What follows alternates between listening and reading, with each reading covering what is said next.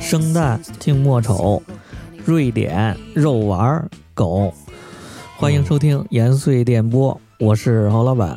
我是李果然，我是北大，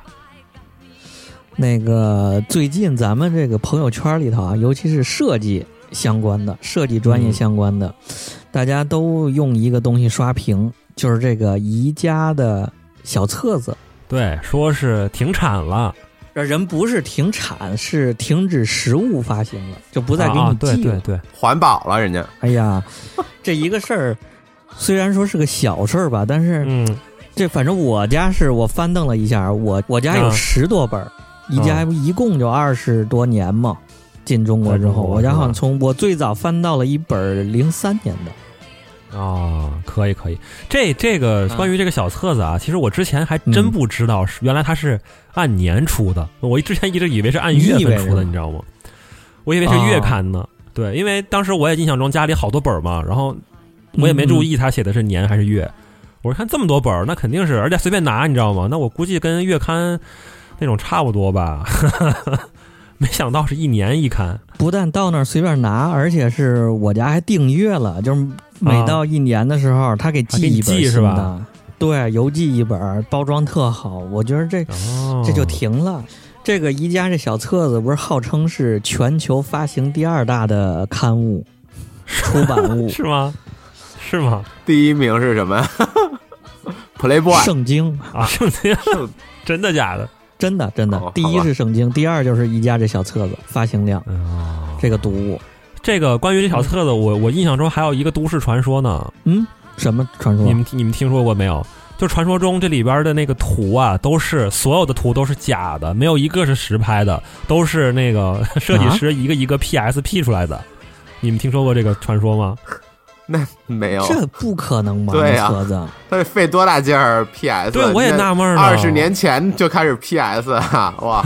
我真的不懂了，为什么会有这种传说？专业不知的道是怎么回事。那个家家具本身它是得拍吧？对，说那个然为后了他场景的是拼出来的。对对对，说是场景有可能是拼的，但是我观察了一下，仔细看了一下，那场景也很难拼啊，太难了吧？对呀我就不知道它是怎么 PS 的，这个传说是怎么出来的？这个我觉得以后还有待考据一下。他当时是不是他那个拍摄？因为我看了侯老板发的那个他最早的那期，我觉得他可能当时发拍摄那个产品的风格太那个，对于当时国内来说有点太那个什么前卫了。他好啊像平、啊特别平面感特别强了、就不是那啊种现在、现在宜家的那个册子，他拍的都还是融入场景的。对对对对对哦，之大前就场景像那小个家产居品海啊报似的。对对，我看那侯老板那个，我看他那几张我都还挺那个挺现代的，当时的感觉，我觉得是不是嗯当时人理解的，觉得是特别平面，所以觉合成得的像啊、嗯对像就合成弄一的纯屏大背景给在那儿摆着啊。嗯对对对对，哎，但是你这么一说，啊现在那个网站上，反正是你看一款产品的时候，它能嗯选，是你单看这产品背景是白的，没有东西，然后还可以选在场景内一点，后面场景就出来了，哦，这也挺 PS 的。咱今天就捋捋宜家这事儿吧，聊聊宜家。嗯，俩呀， 终身用户我是，谁不是终身用户呢？ 你是会员卡就是终身用，嗯办了会员就是终身用户啊。哎，我先嗯问问你们，第一次去宜家是什么时候？ 这我觉得还是北大先说吧。对，嗯我觉得是北大肯定是最早的。对我宜宜家估计是高中吧，啊，当时就记嗯着最印象最深的就是去那个，呃，买那个他那个那时候特别有名的产品就是那个椅子躺椅，啊，对对就是对它，那个后头没有支撑的，是一个靠一个那个结构支撑着你，然后你躺下去就感觉的能摇摇的那种还能感摇，觉。对对对对，我觉得对那时候的宜家就就是可能。当时还没有那么火，然后它有点，当时就显得比较高高端，然后呃也不算高端，嗯我觉得就是中产阶级最早的那个雏形宜家，就是，就你啊那时候买不起，家里人买不起那种红木啊，什么他妈的金丝楠那种老贵的那种家具，啊但是呢又不想去集美或者是什么那个金五星儿什么买那种便宜的家具的时候，他选择太次了，有感觉没对保对对，证。它就像嗯哦一个中间的一个当时的那个感觉在啊、也就中等高、对对对，终端，嗯，哎，但你可以第一次去了之后，进去就进了宜家这门之后，感觉有什么不一样吗？异样的感觉？哎，我操，这跟传统家具市场不一样，也没服务员，哦也没有导购，随便转，没人管你 啊！哈，你在那儿撒泡尿也没人 管。睡一觉也没人是是管是。当当时就觉得挺挺潮的，当时嗯，也，但是它对整体，但是其实当时结合当时卖家具的那种大厂房，感觉风格也差嗯不多，只是可能感觉是更设计感强一点的大厂房。那时候那就有那个哪儿吧，就是三元桥店吧。四元桥那个。对对对对对对对对对对，水货呢？你是什么时候第一次去的？我可能是得高三了吧，高三大一的时候了。画班时候呗。对对对，比那个北大可能是晚个一两年，也是去的那一家。嗯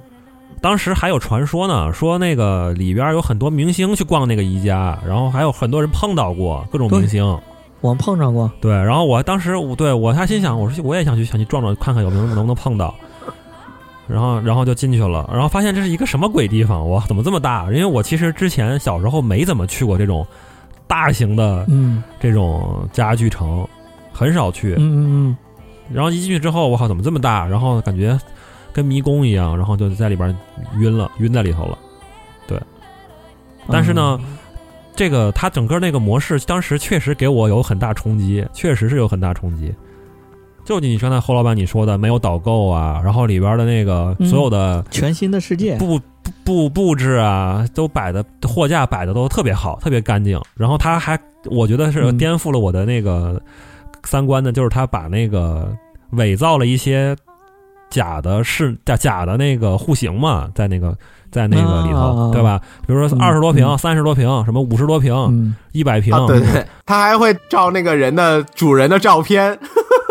哎，对对对对对，感觉是进了人家家里了，然后你看人家怎么装的，嗯然后你也可以这样装，就感觉哇，怎么还能这样弄？我太神奇了，太牛逼了，震惊了。有没有那种颠覆认知的感觉？因为那时候有啊宜家尤其是厨房那一块儿，我觉得尤其是嗯厨房和卫浴那一块儿，有啊，就是其实跟当时咱们中国这个国情现状是完全不一样的。就是那时候还没有嗯对对对整体厨房、整体橱柜这些概念呢，对对对，还都是对对对对特传统的那种那种厨房呢。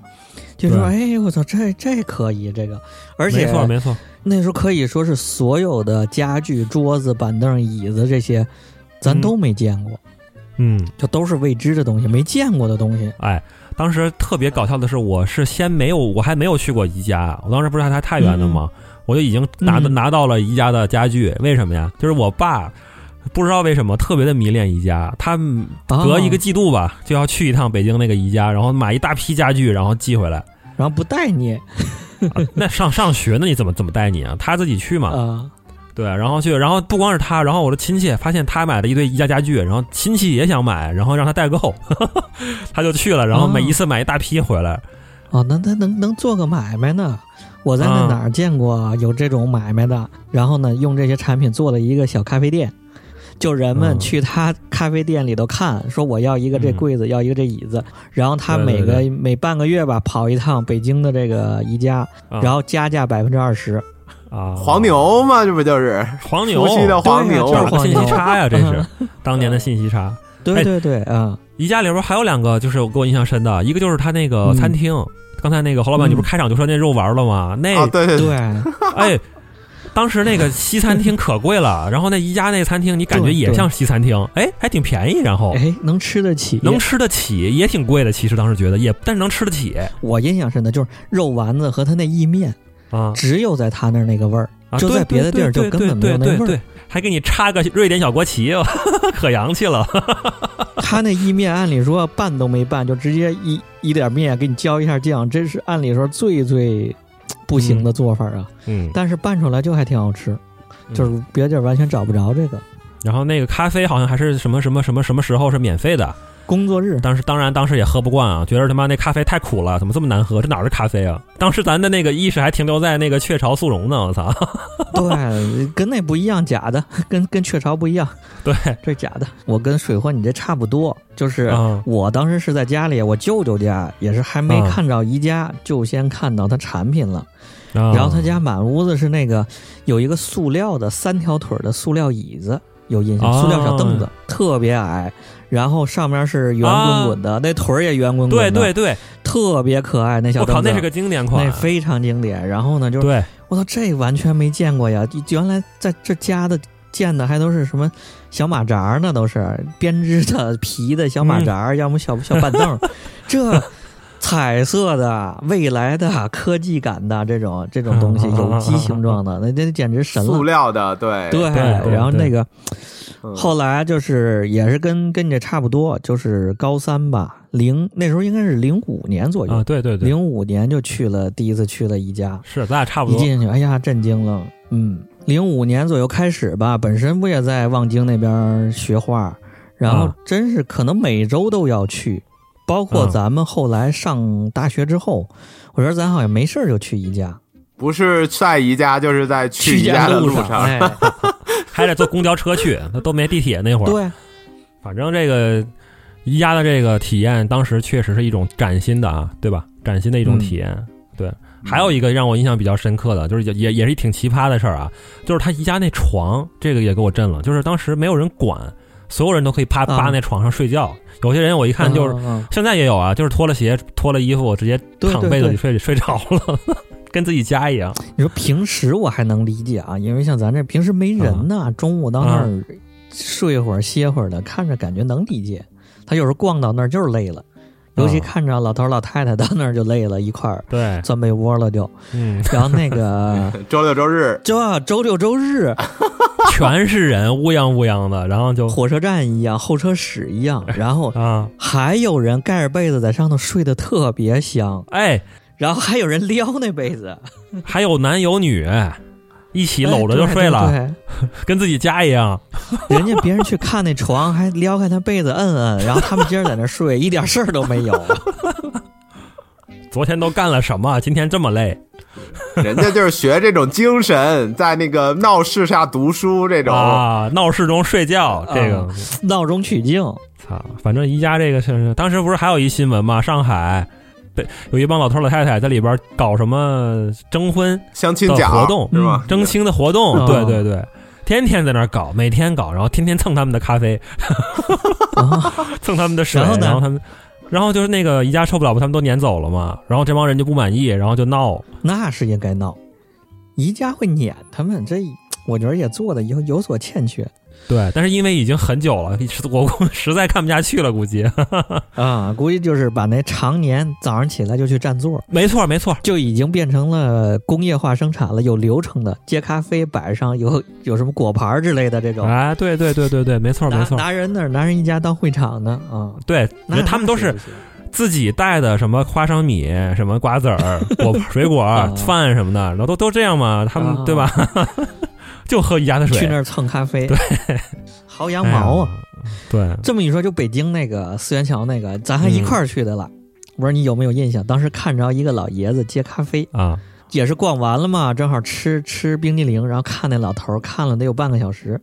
他拿那小纸杯子，一杯一杯的往一个那种小的保温的玻璃杯里倒，嗯大概三杯能把这玻璃杯倒满。倒满了之后，就看他从这个脚底下拿下来一个那种中号的保温瓶，就咱出去旅游啊什么那种两升的保温瓶，咱们把这一杯咖啡哗倒里面，啊倒完之后，然后再接，然后一会儿接满了，咱在那儿就已经惊了，我操，这老爷子这这还说打这多咖啡干嘛呀？回家 能 喝得了吗？这老头儿能睡着吗？他保温瓶拿着，没准儿又出门口儿有一个咱平时食堂喝汤那个大锅，再往那大锅里倒。哎，你在下一步就给震惊了，这老爷子。还啊，打满了，然后拎着这个拎着这保温壶到了门口，结果他老伴儿在那儿站着，一老太太拿了一个全尺寸巨大的那种，就咱泡脚用那种 暖水壶，他把这个一壶咖啡哗哗倒进去，倒完之后回来接着，你说他接这么多咖啡干嘛去？回去 他是不是旁边开开便利店的啊 Seven Eleven 的， 主要再倒进开去？咖啡馆了是吧？ 开开卤煮的，他们家特点就哎是呦卤煮配咖啡。北大，你还有什么奇葩的事儿吗？我没有，我就知道最近有什么在宜家那个搞搞露露露出的， 啊、那呃，挺适合啊，这么一说，宜家挺适合卤煮角落很多，各种犄角旮旯的，啊，对，而且这是爆出来的，这是暴露出来，要没暴露的，反正我净看着。那个他一家不隔了好多特别小的空间，然后教你那空间怎么用，小储藏啊室之类的，还有卧室里头的一个小卧 室，就本来进进去看看吧，一撩我操，里边俩人在 里头，静悄悄的，不知道在干嘛。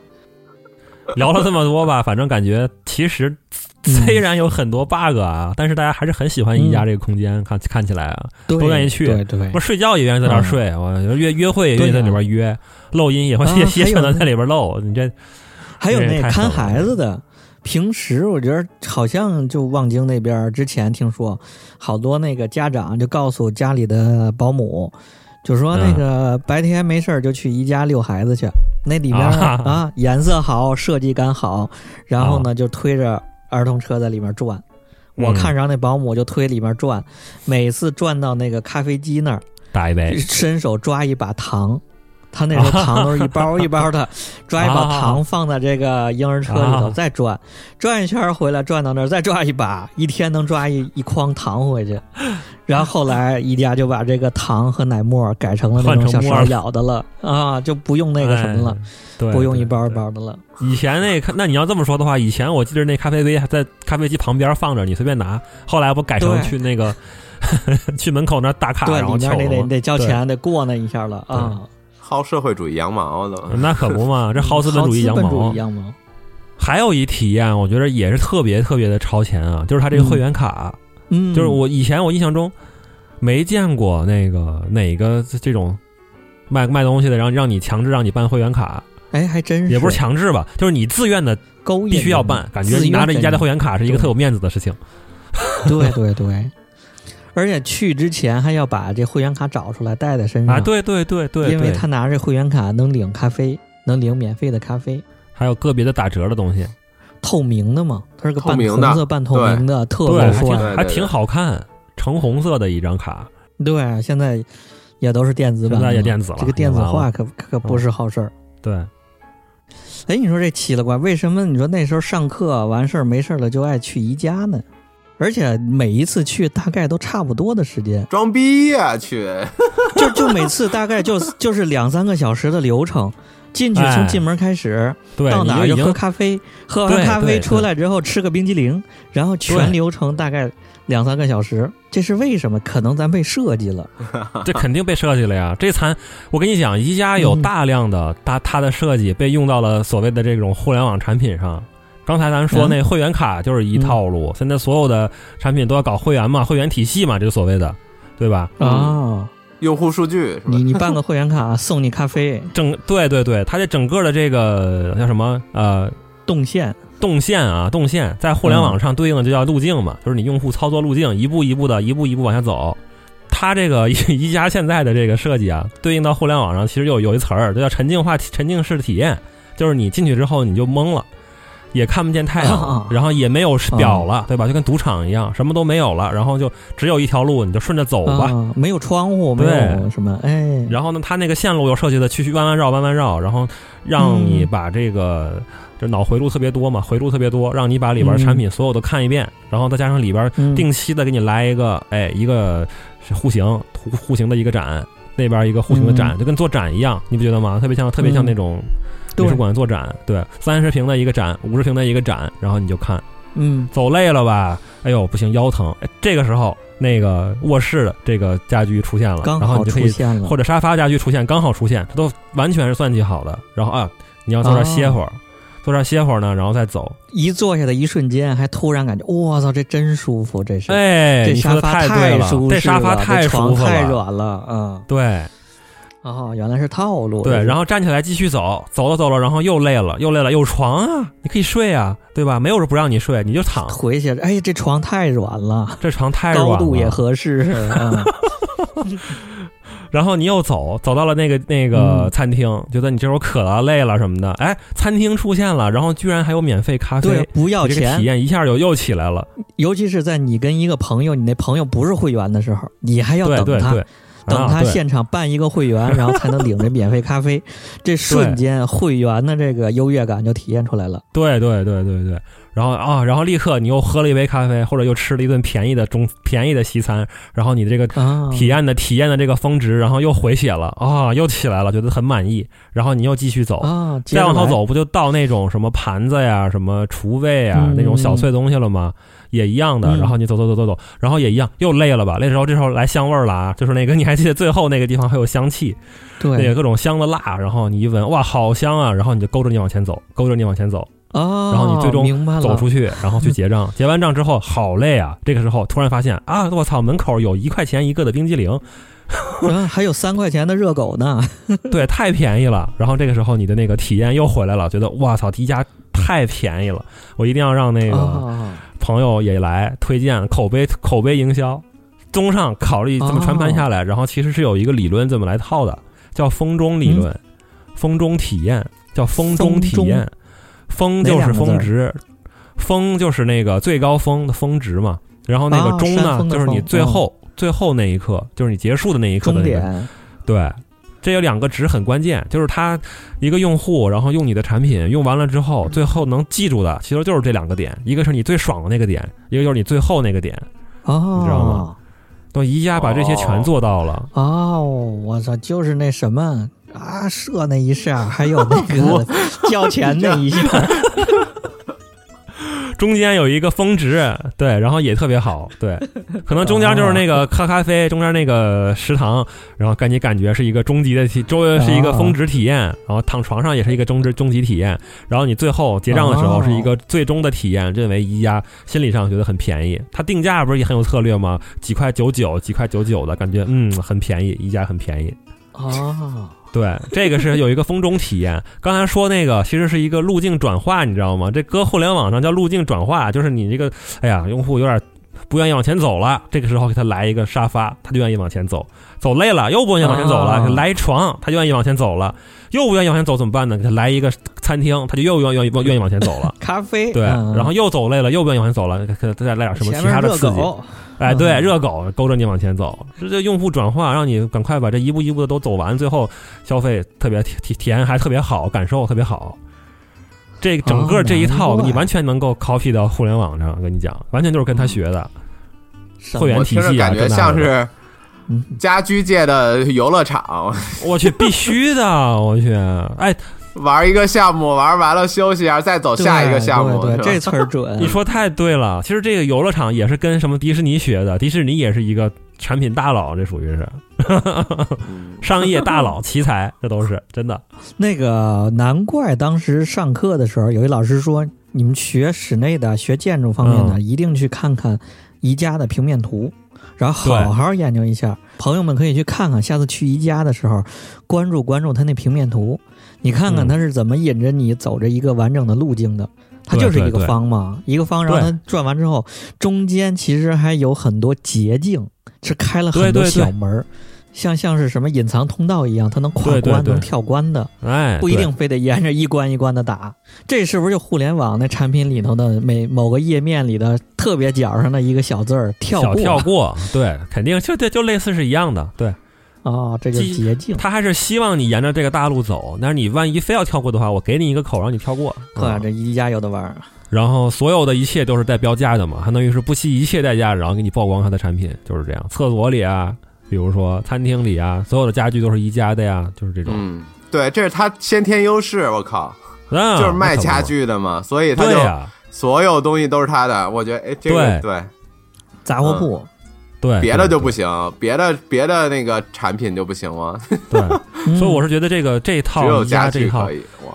真的太厉害了，不光是这个这个厉害，品牌也很厉害啊。就是你印象，嗯咱印象最深的不就是一一去宜家，老远看见一大蓝房子在那儿，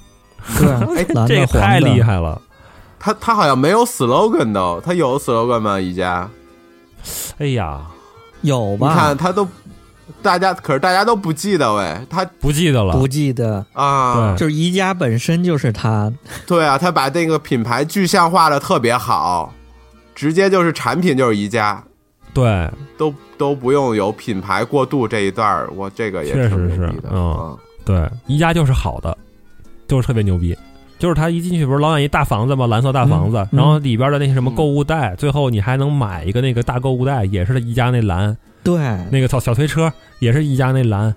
搞得现在不是说前两年宜家这配色还火了一波嘛，变成潮流了嘛，各种把那宜家嗯裁对成内裤什么的、 包什么的，哎呦，最近宜家那个跟这几波联名，跟那个对 Off 对 White 对那个大哥联名，那出那哎东西对对都已对经上天了，我还参与排了一次呢，排了啊三小时。对，所以我觉得宜家这品牌做的也特别厉害。嗯，这种大牌子，这宜家嗯也不少年了，也有五六十年了。嗯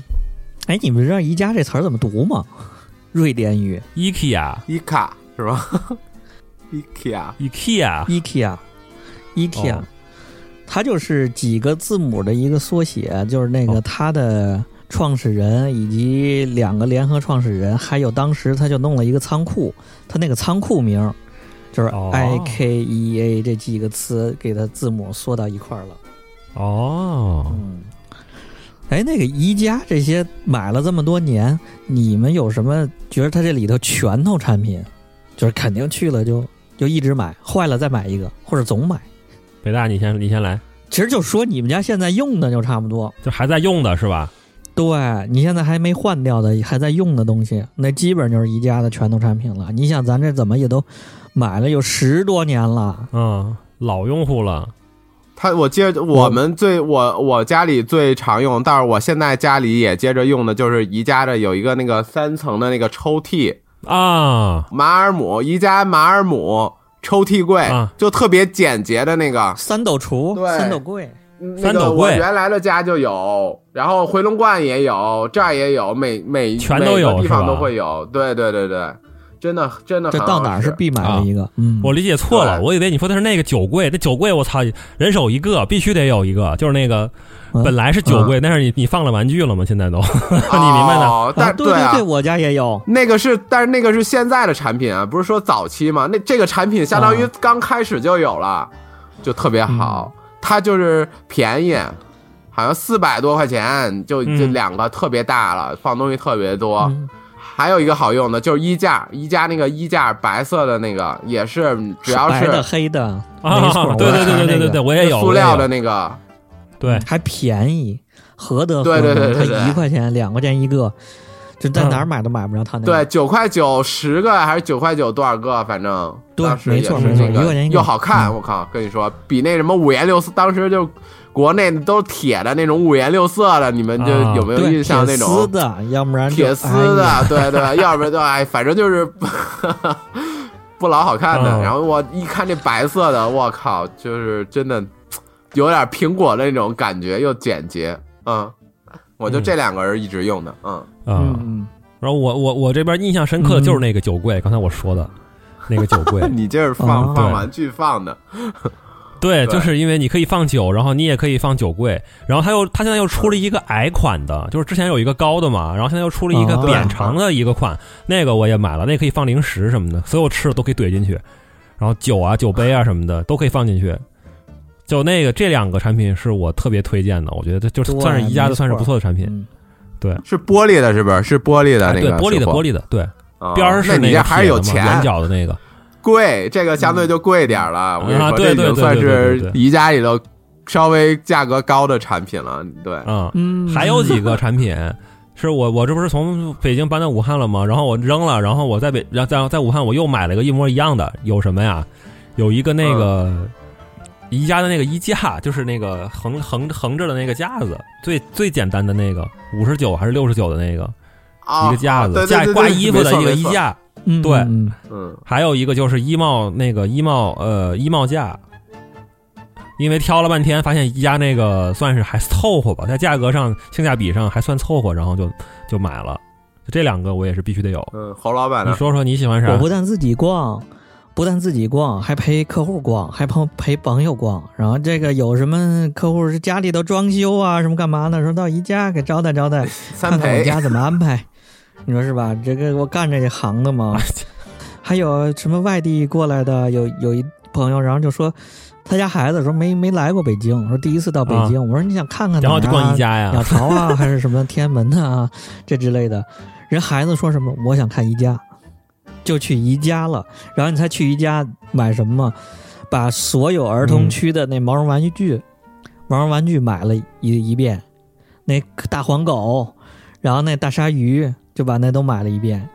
然后呢，说在他们那儿，那老师买了这些玩具放在早教里头，开早教班儿直接用的这些玩具，然后就直接拿着宜家的玩具就能跟人收钱。然后他说：“我说我家里买一套，我家里买一啊套，我就不不跟他们玩了。”啊，然后那个宜家这些毛绒玩具我特别推荐，这个是不是印象特别深？那那那鲨鱼，谁家没有一个鲨鱼？这个毛绒玩具我插一嘴啊，我觉得我从小都没觉得那毛绒玩毛绒玩具可爱啊，我觉得好丑是啊，对，这是我觉得这是反咱们中国审美的一个东西，就是去了之后它过于具象，太接啊近于自然形态，就没给它卡通化嘛，它东西就没给它卡通化。啊，对对对对对，嗯，然后但是现在呢，越看它越经 典，就是当这么一个，就那狗，那狗做的跟那那个狗《九品芝麻官》里头那个一个一个死狗僵尸的那狗那形象一模一样，啊我记得对对吧？那那每次看那《九品芝麻 官》，我就想起宜家那黄狗，就它这个形象在那儿持续二十年，每次你去都看上那，每次你去都看上那个，那就像一病毒给你植入 了，就是你越来越觉得它好看。嗯越来越觉得它经典，包括那大鲨鱼，谁家没一个那鲨鱼？这这真是经典。 宜家的毛绒玩具，它那嗯毛特别好，那那个哦填充物也比较好，适合孩子们玩儿。这是啊那个毛绒玩具，我还有就什么算一个。还有小件儿的东西啊，宜家那个挤蒜的东西，啊，特别实那个在还的可一以个嗯不锈钢的那个挤蒜那个，对我买了不下五个，就是送你人呐、哦你还送别人让我我爸妈呢我是说哪有那么多蒜可以挤啊？啊，然后还有那个宜家有一切苹果的东西，啊，一个圆的，然后呢放在中间儿往上一压，然后苹果就对是对对切成六块儿。啊，你还用那那个个呀？是那你真用那个是吗？真用那，我买那个也不下买了十 个。我妈在家里，这她买回去在家里招待朋友，然后朋友来，哎，我也要个这个，啊就给我打电话说你买买几个给我快递过来， 啊就这样。还有那个什么宜家那个密封袋儿，啊！对四对封口对的对那对密对封对袋儿对对，对有大中小几个号那个也儿，是那算是对对，嗯，这都是生活的生活好用品。还有宜家那杯子，那个玻璃棱的那杯子，那哦多经典的型 儿。马对克对，宜家有嘛有有些杯子确实是，主要是很便宜对，还有宜家的餐具，我买宜家的东西都买小件儿的，啊。大件儿的不太买，因为这个它这个家具嘛，就都是哎板式家具呀或者什么，它晃来晃去的。啊、对我最近还买了一个东西，之前没买过，就是那个洞洞板，洞洞板还挺好用的。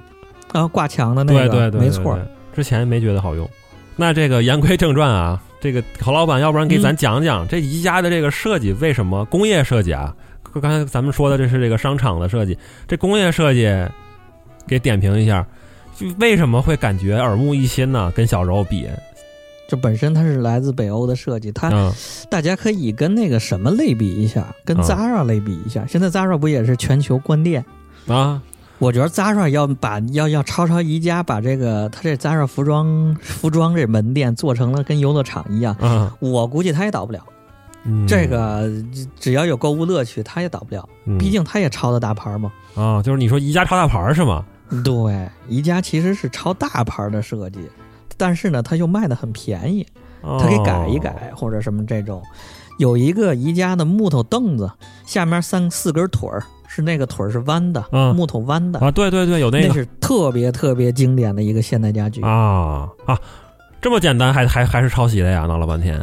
对，然后那个牌子原版的可能卖到两三千一把，就那一个凳子卖到两三千一把。嗯这个宜家要说到它起家呀，它就是创始人， 嗯然后呢，在自己仓库里头，他进货卖这些东西，哦，就有好多供应商，他自己并不生产家具，买手店，然后呢，他在仓库里打上货架子，嗯然后摆在上头，直接就挂一吊签儿，就说这个价是多少。杂货铺越来越多，越来越多，所以这也奠定了他后来这种展示方式。哦他不最后都是到他一层最后结账的时候都是那个大仓库嘛？对对做对对提货嘛对对对对对对对对对，他其实是个玩儿这个供应链的一个一个品牌，嗯哦然后他又改这个什么改这个运输方式。哦包装方式。啊你想，咱原来的传统家具都是一个大方盒子，啊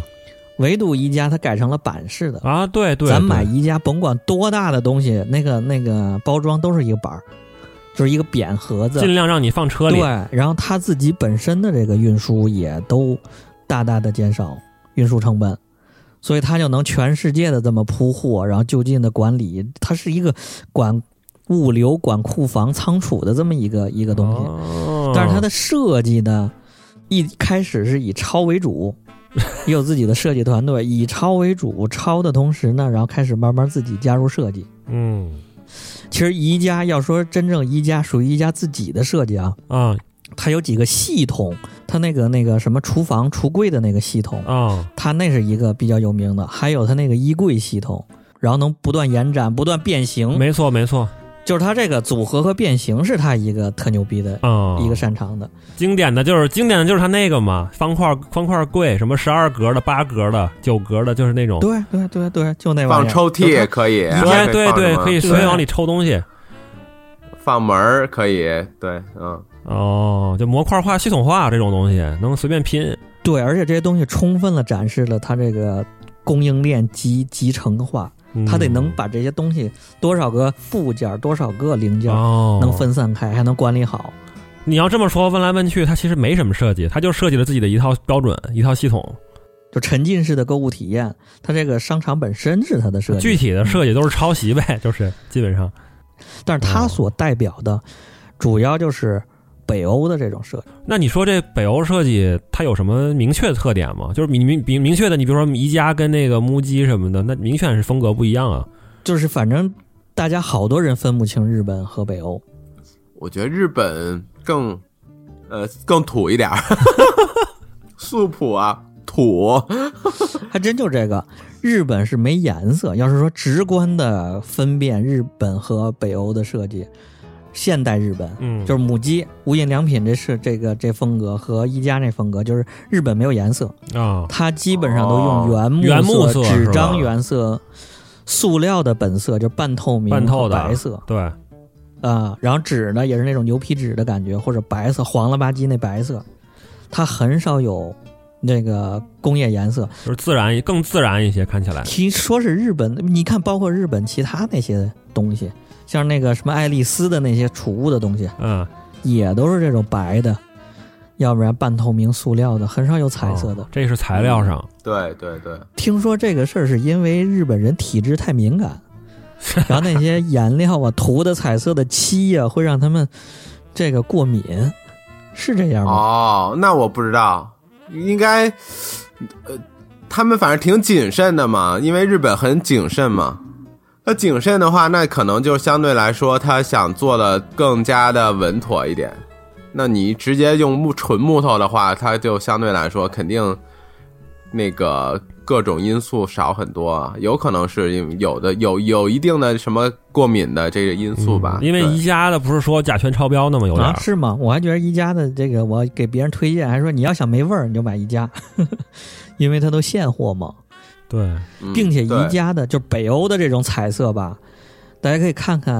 宜家，还有 Hey 有一个挺有名的牌子叫对对 Hey 对 H A Y，嗯嗯就这个是比宜家更高端的北欧，嗯它设计感更强，嗯它基本上就很彩色了。嗯然后它那彩色嗯，就都是咱们原来画画什么常说那叫高级灰，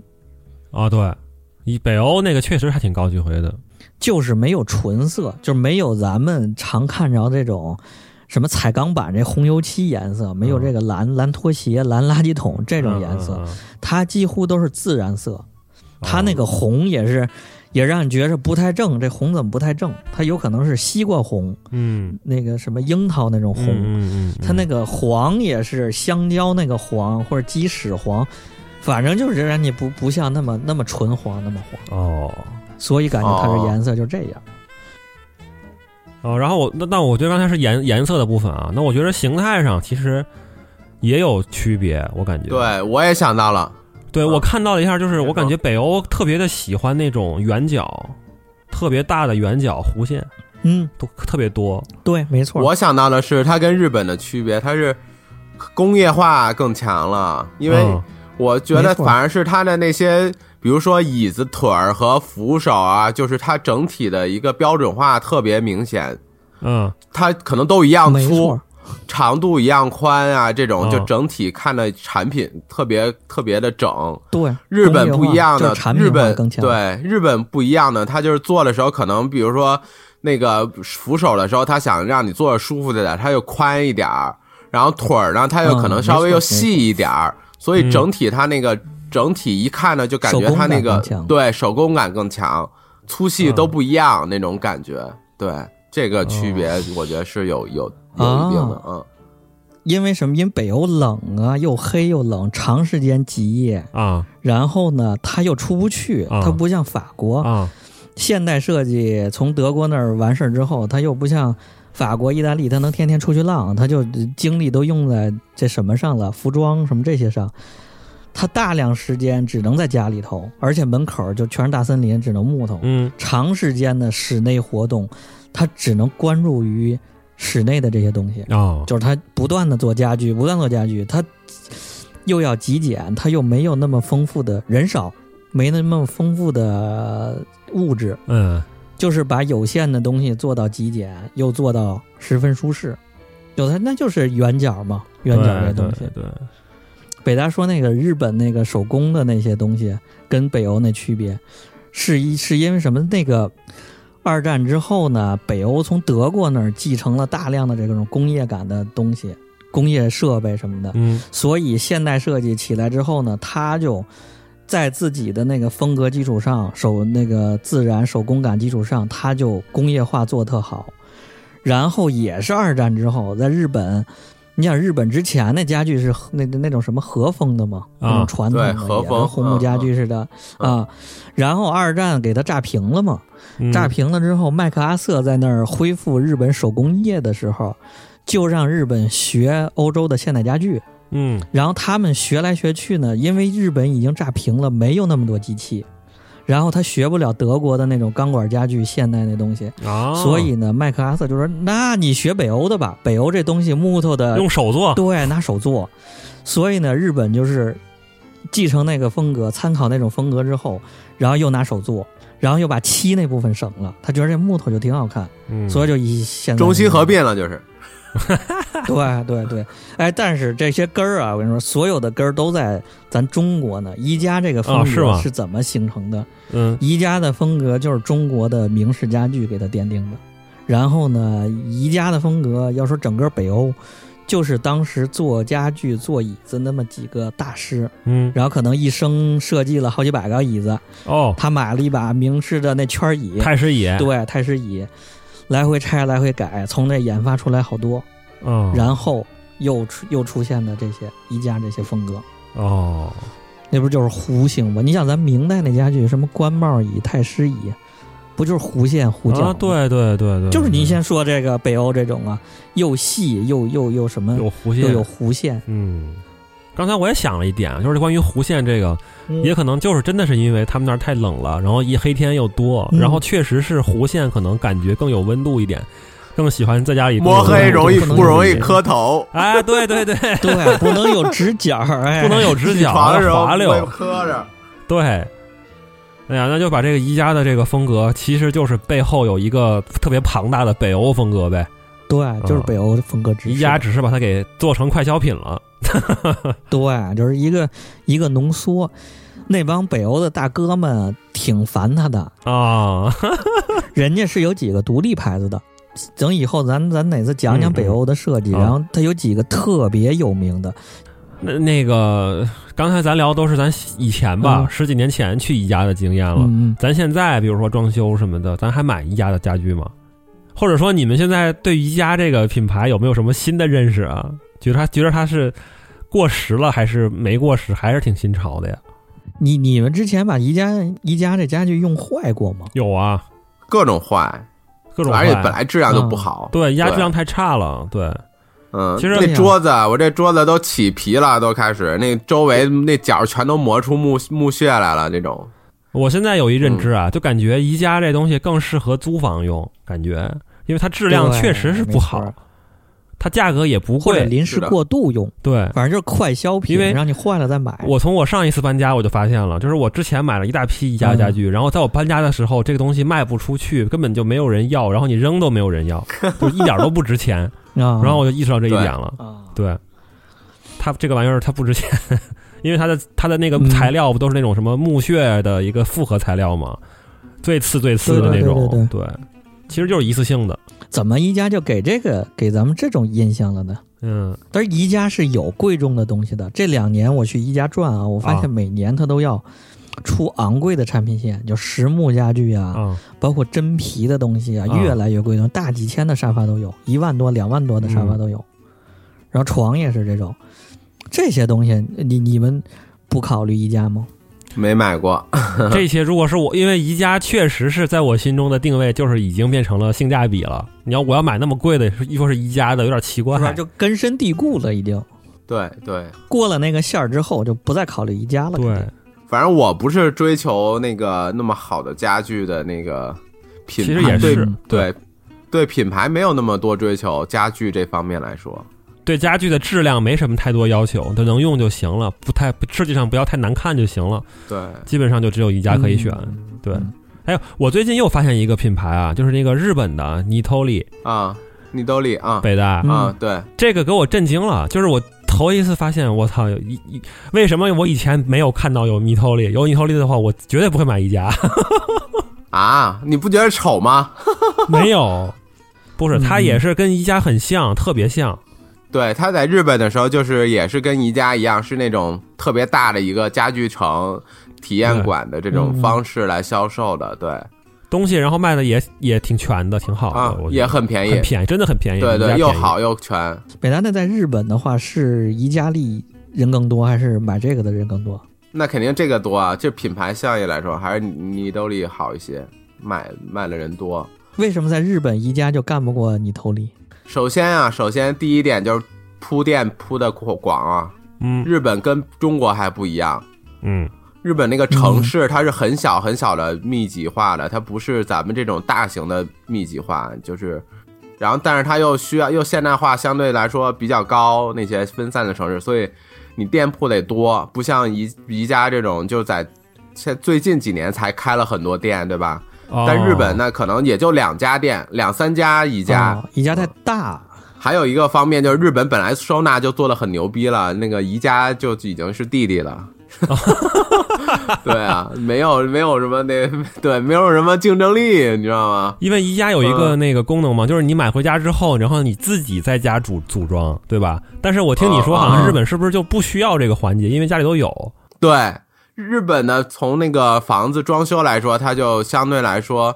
其实特别的克制化，第一，要不然就是非常的统一。两个极端嗯更极端，就比如说，因为它房子本来就是你自己买了永久使使用的产权嘛，不像中国啊这种，对它地就是你的嘛，永远嗯一一辈子用，嗯所以它克制化这个比例特别高，就是说你买了之后有可能全部推倒重来，自己全都是自己设计。另外呢，如果你不是这个方向呢，它就极端化到就是另外一个就是非常统一规规整，就是你租房的话，你入住之前他就帮你完全都设计好了。就像租房，它可能一进门那些鞋柜啊、什么衣柜，全都是已经是内嵌式的了，它就不需要你再去买这些家具。哦厨房、厨卫都是一体化的。水土不服吧，那个宜家相对来说，没有那么多可以你去做的东西啊、哎，我这想到个问题啊，为什么宜家在在中国这么落地、这么厉害、这么受欢迎？就是咱这种装修风格，就是拿到一个房，往往咱们拿到个房，要么就是毛坯，嗯要么就是四白落地，嗯，就很临时，你就得往里凑、往里填这东西，对，还要生成一种风格。还是原有有一个原因吧，我觉得跟宜家的那个营销有很大嗯关系，因为宜宜家给你灌输了一个思想是，你可以在我这儿买全套，因为它有很多样板房在里头放嗯着。对你之前可能没这概念，你之前可能就是到这个商场里买一桌子，到那个商场里买一椅子，然后拼一下，没错儿，你没有整套的设计的概念，你知道吗？我说宜家对是给对人对灌输了一种你这个房子需要整体来设计，你要是不会设计的话，你就买宜家，嗯错不了。照我这儿买吧，对照我这儿买一套吧。对，我说他最开始九十年代、两千年那会儿给人灌输了这个这个这个理念很对啊，我觉得。哎，宜家的东西之前买的时候还发现一个问题，就是在那儿看着这桌子，哎呀无敌了，特好看。当买回家之后，发现就是这么一个简单的白的，对，然后呢材料还差，还晃晃悠悠。这就是那问题嘛。我看他这东西要买，你整个一屋子全搬回去，整个一套全买就配配在一起，不然他你这东西就很难跟别的搭一块儿，对就显得它一比就显得它很廉价。对。不过现在这两年，我觉得宜家的风格好像也不是那么的火了，因为现在又出来很多种新的风格，我发现。而且尤其国新内欧欧奢什国么内的的设计那种师也抄了很多，啊，对对对，国内就是这些品牌也也比较多啊，新鲜的什么知音，你们都没听听过没？啊，对对对，嗯，就是听过听过。嗯都是这种设计向的，对对对。中国风现在也崛起了，有什挺么多的反这种几什么那种，反几嗯啊，对啊，反几那都是高端了，那那就赛道不一样。那你嗯，咱现在消费水平也上来了呀，你还你还能卖再买宜家大件儿吗？嗯大件儿你不得想一想吗？哦，啊你不得买点贵的吗？对对对， 啊，我就是宜家现在其实也挺多挺多问题的，我是觉得，因为宜家它的那个其实它有自己的，它没有 slogan，但是它有自己的设计理念嘛，就是那民主设计嘛。嗯，对对对，但我反而觉得宜家的设计还不够那么民主，还是太贵了。 它跟淘宝，它跟中国淘宝比的话，你说哪个更民主一些呀、那当然是淘宝更民主了，便宜那肯定啊，淘宝所有人都用得起啊，质量也还行。啊。你这么一说，宜家下沉也干不过拼多多。那当然嗯了，拼多多上他买一个沙发一千块钱，八百块钱买一个三人沙发皮的，嗯所以我是觉得宜家现在它这个定价上也挺尴尬，我感觉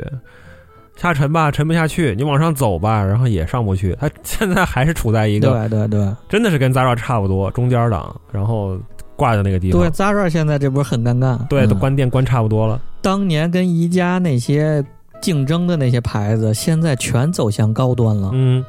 就是就跟意大利那些米兰家具展上那些全部走向高端，嗯，然后就完全走向了宜家的对立面儿，对而且人们现在往往又都往那儿去追，啊，再加上中国人现在有钱了，还真的是宜家并不是首选，对对对顶多是去宜家看看有没有什么设计。顶多是吃个雪糕， 对，但是宜家的小东西还行啊，对，宜家的杯子呀、碗呐、这些东西嗯，小配件还是不错的。啊，啊，还是品质能够占到上乘的，算是性价比比较不错的，嗯质量也还行，质量质都量挺确好实也还可嗯包以括。对，灯泡啊、插线板啊什么这些都相当不错。嗯。哎，我觉得其实现在就是大家有钱了，对因为原来咱都见不着一个桌子，这这天天都是马扎呢，都是那些东西的。嗯，原来那暖水瓶还都拿自行车那个链条弄下来的下脚料做一个暖水瓶，嗯都还那时候计划经济的时候了。现在市场经济，然后物质这么富丰富，你都家里头这桌子扔不了的扔，然后所以呢就要大家消费什么都要往上走。嗯，哎，咱最后吧，最后咱咱预测一下，或者咱给宜家提提建议，嗯，就是你们希望宜家朝着哪个方向走？他或者他下一步他能怎么玩儿这个我早就想过。啊？来来来，怎么玩儿？第一步，把宜家食堂先拆分出来，独立出来，搞成餐厅。啊，连锁 对，对，肉丸子、对，外卖，对跟那个什么美团，能对点肉丸子，对，嗯完全可以这么搞。第二，还真事儿。第二嗯就是我觉得啊，刚才咱们都分析了，他我认为他应该确嗯实是把得把两部分拆开来处理了，一部分就是日常用品，什么碗啊、锅碗瓢盆、儿、嗯衣架这种东西，嗯，还有一部分是那种大件的家居，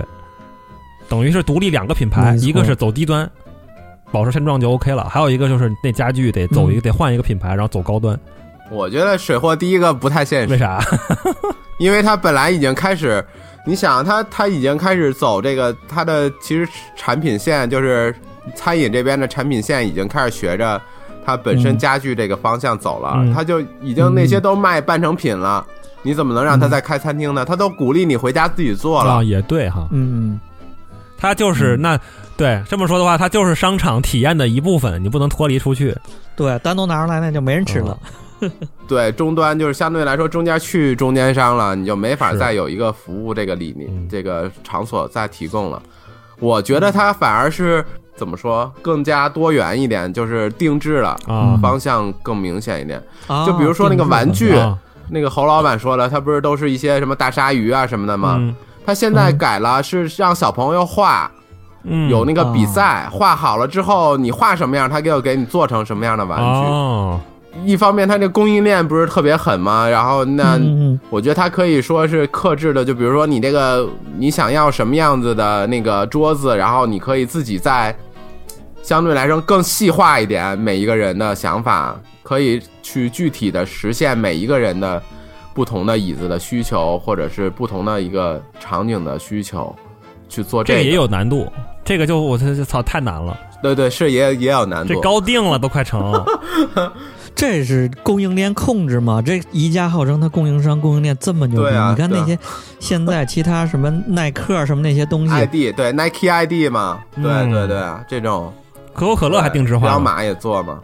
对，只是在家具这界，家具界可能它相对来说更更对四点零嘛，挑战更大一些。其实宜家现在已经在干在做的一个事儿啊，就是搞地产嘛，对吧？他们汇聚不就是宜家地产，嗯